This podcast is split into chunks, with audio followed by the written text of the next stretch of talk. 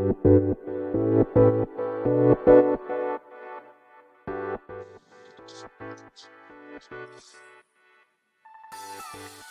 い、始まりました。本を読んでは、独り言ラジオ。私、変な髪型をしたポンコツ薬剤師こと、町田和俊でございます。はい。というわけでですね、今日も読んだんだか、読んでいないんだか、積んだんだか、積んでいないんだか、といった本たちの中からですね、一冊紹介して、ゆるーりと語っていきたいと思います。本日お届けいたします本は、河合駿のカウンセリング入門実技指導を通してという本でございます。では、いつものように、この本と出会ったきっかけ、そして本書の内容を紹介し、最後、独り言という3部構成でいきたいと思います。はい。ではですね、まあ、きっかけですけれども、きっかけはですね、ここ最近カウンセリングの本、何回かご紹介していましたね。で、そちらの本はですね、新しく、まあ、発売された本というんでしょうか。えー、いつものようにですね、行きつけの本屋さんであります、桑畑書店さんに注文して、まあ、手に入れた本なんですけど、今回の本はですね、中古で購入いたしました。えー、Amazon のポイントを使って、えー、注文した感じですね。はい。一応、ポイントはほぼイコール、えー、円です。1ポイント1円ですけれども、500円ぐらいだったんじゃなかったかと思いますね。送料込みで。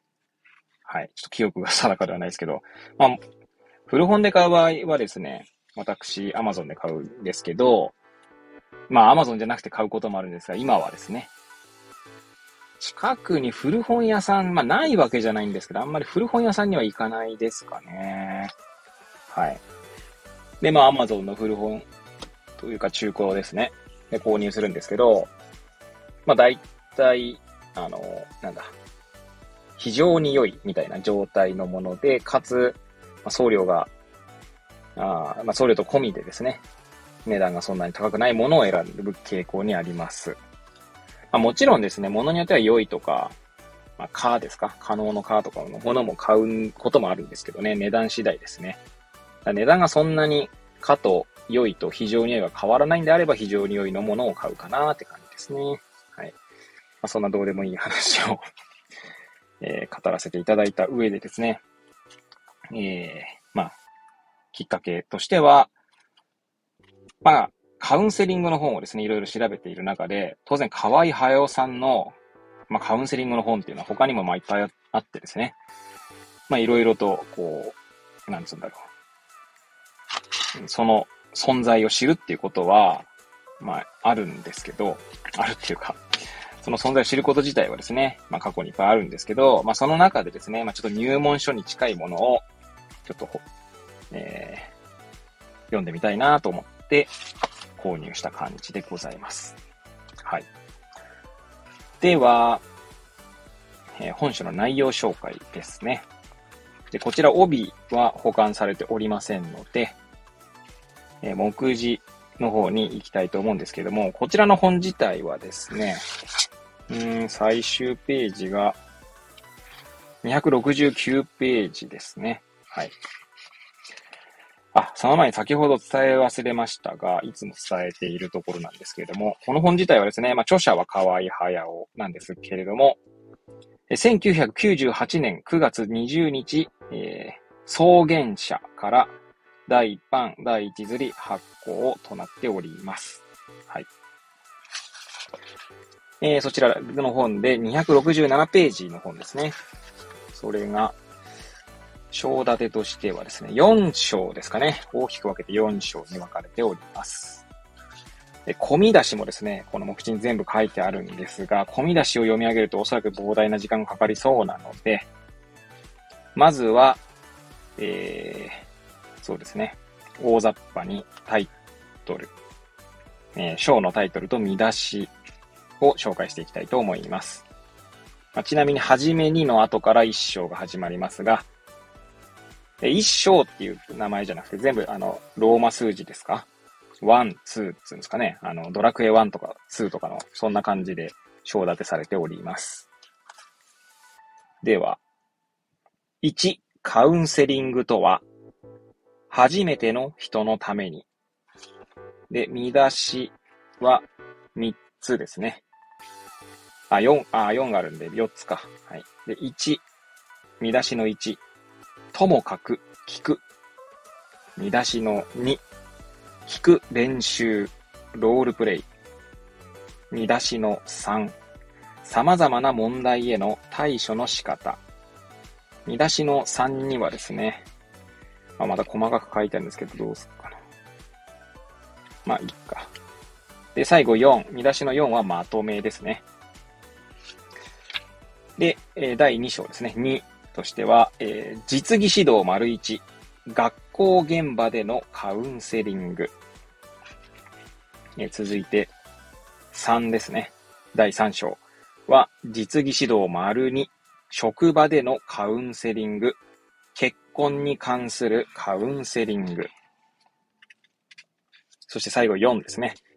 実技指導3、精神分析的なカウンセリングとなっております。はい。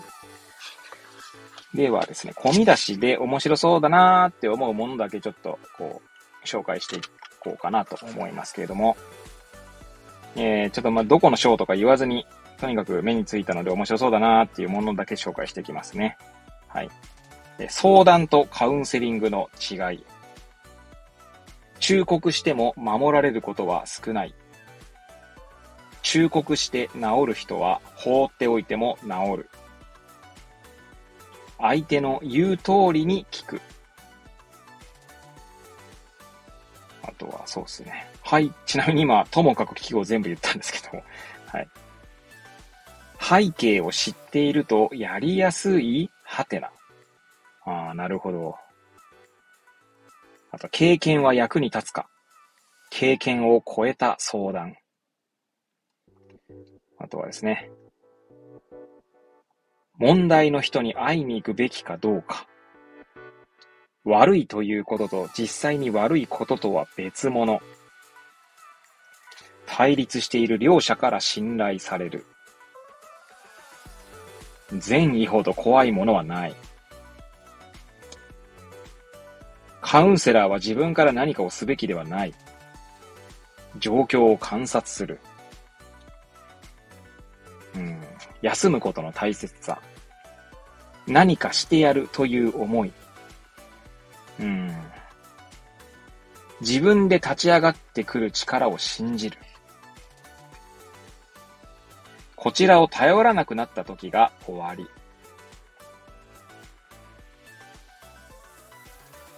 本当に受け入れられると立ち上がれる。あとは、沈黙の後に発展する。無理強いのカウンセリングは難しい。心が触れるまで待つ。まず最初に宗教があった。精神分析の始まり。カウンセリング技術の発達。すべてに共通するのは聞くこと。子供の力を信じる。薬を見つけるのを助ける。話の切り出し方が難しい。苦しみの中にも光がある。大事なのは相手の気持ち。相手の気持ちについていく。やらなければ何も始まらない。クライエントはモルモットではない。医者に相談すべき患者。自殺と精神病の問題は特に注意が必要。心の葛藤も疲れの原因。腹に応える体験を共にする。絶対に正直であれ。常識で引っ張ることに無理。心の動きを捉える。クライエントの話はよく飛ぶ。誰にでもある限界。一番最後に諦める人。自立を目指す年齢。少しずつ自立する。独立したい心を尊重。問題の本質を避けるな。自分にも相手にも忠実であること。はい。ちょっと全部は紹介できないので、なんか目についたものだけをですね、えー、紹介させていただきました。いや、なかなか、いや、面白そうな本ですね。はい。では最後、独り言といきたいと思いますけれども、いやー、結構ね、今、ご紹介した込み出しの内容だけでも、内容というかその言葉だけでもですね、いろいろ喋れるというか、ああ、なるほどという、えー、ことをですね、まあ思うんですが、まあきっとこういうことかなっていうことですね。まあ例えばですね、先ほど紹介したので、まああんま全部は言えないと思うんですけど、えー、一章カウンセリングとはの見出しに聞く練習の中に、背景を知っているとやりやすいハテナってあるんですね。で、まあおそらく本、本文は読んでないですけど、背景を知っているとやりやすいと言われるけれども、そうじゃないんじゃないかっていうことなんだと思うんですよね。おそらくですね、背景を知ると、逆にですね、それがバイアスになっちゃうんじゃないかなと、まあ個人的には思います。まあ難しいんですよね。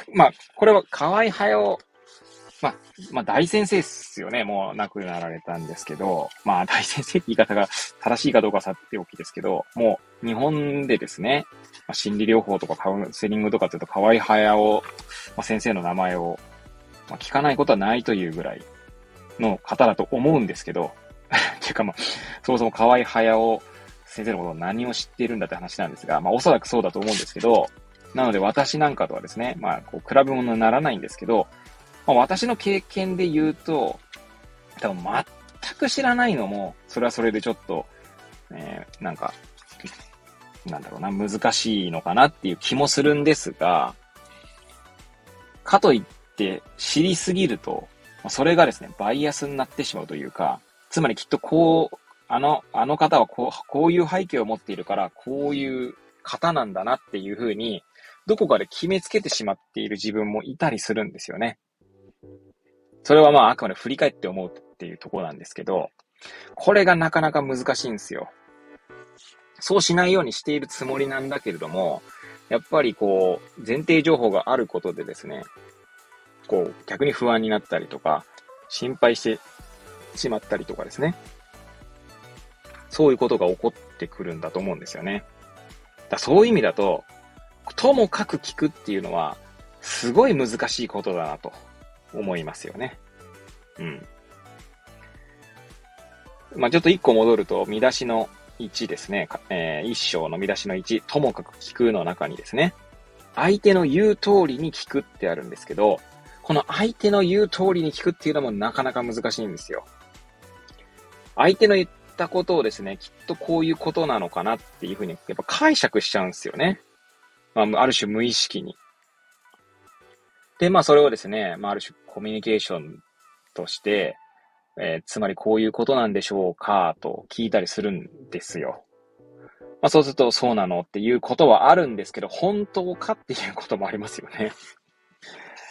なので、いや、だから本当難しいだろうなと思いますよね。うん。そんなことを感じましたね。いやー、だから、なかなかカウンセリング、本当のカウンセリングっていう言い方がいいのかわかんないですけど、なかなか難しいんだろうなと、これを今、目次の文言を見ただけで思いますね。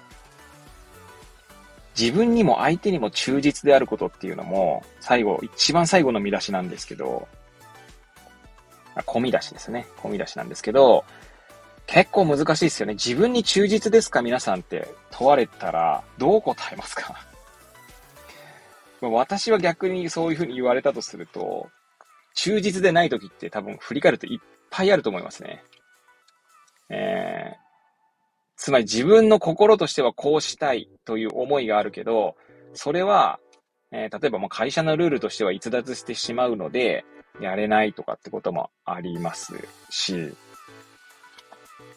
まあそんな風に言い出したら多分いくらでもあるんじゃないかなと思います。まあそのこの本の中での忠実っていうのはどのレベルかっていうのはわからないので、あくまで見出しの、込み出しの文言からっていうだけですけどね。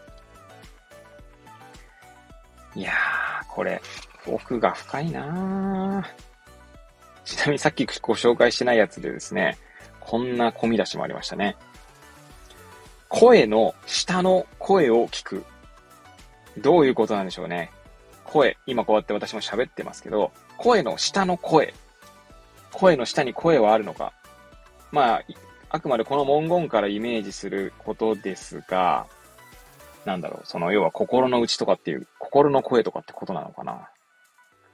もしかしたら、そんなことなのかもしれないし、ちょっと中身見てないのでわかりませんね。うん。ああとあれですね、これ、G、次指導にですね、3ですか、3章の込み出しの一つに、基本的な生き方が問われるという込み出しがあるんですね。これが、もしかしたらですけど、結局クライアントだけじゃなくて、カウンセラーの方も問われてるっていう意味なのだとすると、もう私が常々思っていることとも通じるのかなと。要は、私が常々思っているのは、ケアする人のことを誰がケアするのかっていうことでですね。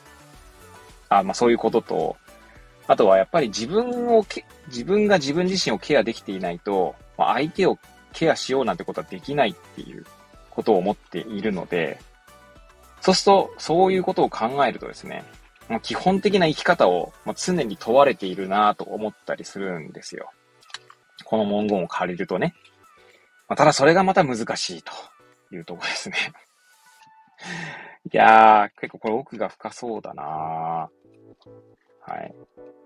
ちょっと、ちょびちょびと読みながら、まあ、まだ本当中古で購入したばかりで届いたばかりなので、まだ全然読んでないんですけど、目次の文言を見てそう思いました。ちょっとカウンセリングについてはですね、なんか自分でもた、こう、高めていきたいなと思っているので、はい。参考にしてみようと思います。はい。というわけで、本日は、河合駿のカウンセリング入門という本をお届けいたしました。くだらない内容ではございますが、また遊びに来ていただけると嬉しゅうございます。そして、そして、ノートの方ですね。ノートの方にも、本を読んでは独り言ノートという記事を毎日投稿しておりますので、そちらの方もですね、ま、リンクを貼っておりますので、遊びに来ていただけると嬉しゅうございます。それでは、また次回お会いいたしましょう。ごきげんよう。